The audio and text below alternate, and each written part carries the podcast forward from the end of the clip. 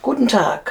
Hier ist der Info 3 Podcast zu unserem Januarheft von Info 3 und die Redaktion möchte Ihnen gerne dieses Heft vorstellen, wie jeden Monat. Und hier sitzt der Chefredakteur Jans Heisterkamp mit Anna-Katharina Demelt zusammen.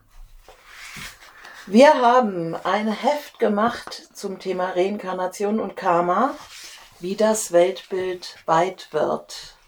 Das hatten wir schon lange vor. Mhm. Das haben wir schon in der Jahresplanung, hatten wir dieses Thema schon. Und jetzt ist es ganz überraschenderweise sehr aktuell geworden, dadurch, dass es immer wieder in letzter Zeit starke Angriffe gegeben hat, dass dieser Karma-Gedanke doch sehr gefährlich wäre für Einrichtungen, die mit dem Karma-Gedanken arbeiten. Insofern hatten wir jetzt viele Gründe, uns damit zu beschäftigen. Ja, das haben wir auf eine Weise sehr grundlegend getan, indem wir überhaupt dem Gedanken von Wiederverkörperung und Schicksal philosophisch nachgegangen sind, wie man sich gedanklich dem Thema nähern kann. Dazu gibt es einen großen Text von Jens Heisterkamp. Dann gibt es ein spannendes Interview mit Wolf Ulrich Klünker, auch einem sehr philosophisch geschulten Anthroposophen. Der die Anthroposophie immer wieder mal versucht, vom Kopf auf die Füße zu stellen. Mhm. Und der hat wirklich sehr eigenständige, originelle Gedanken zu diesem Thema, die bis zu einer Aussage gehen, wie, dass es gar keine Karma-Gesetze im klassischen Sinne gibt. Also das verursacht jenes, dass das immer alles von Freiheit durchdrungen ist mhm. und nicht, äh, nie als Automatismus gedacht werden darf. Mhm. Dann haben wir Beiträge mehr aus der, der Erfahrungsperspektive von unserem Gesundheitsautor Dr. Frank Mayer, was, welche Bedeutung der Karma-Gedanke für ihn in der Praxis hat. Und von einem früheren Heilpädagogen, unser Kolumnist Johannes Denger, der auch aus seiner Erfahrung in anthroposophischen Einrichtungen sich Gedanken zu dem Thema gemacht hat.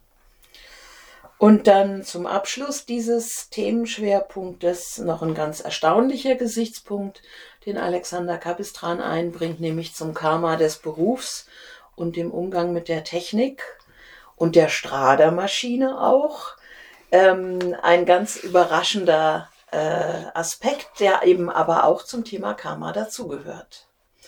Alles längere Beiträge, grundlegend, ausführlich, die Sie hoffentlich in dieser besinnlichen Zeit in Ruhe lesen können und darüber nachdenken können. Ja, und dann weniger besinnlich, aber dafür stark in der Auseinandersetzung haben wir uns wieder beschäftigt mit der Kritik an der Anthroposophie, die ja ähm, im November, äh, Dezember 22 nochmal ganz massiv aufgetreten ist. Da hat sich Anna-Katharina Demel nochmal stark mit befasst, insbesondere mit den beiden ZDF-Sendungen, die es da gegeben hat. Und du hast mal geschaut, welche grundlegenden Themen kommen da eigentlich immer wieder? Was sind das für Argumentationsfiguren? Und hast da versucht, wie du sagst, so die Spreu vom Weizen zu trennen. Also was sind Punkte, mit denen man sich auseinandersetzen kann, die als ernstzunehmende Kritik zu verstehen sind und wo ist es einfach Polemik oder auch ganz undurchdachtes. Ja, das sind wieder blaue Seiten.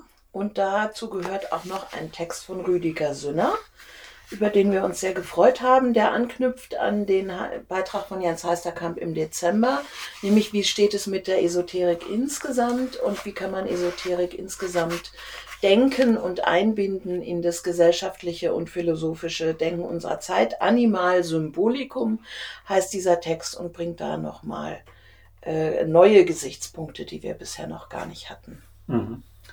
Ja, viel zu lesen über den Jahreswechsel. Wir, wir wünschen Ihnen eine gute, ruhige, besinnliche Weihnachtszeit. Kommen Sie gut ins neue Jahr. Und ähm, ja, bis zum nächsten Jahr dann.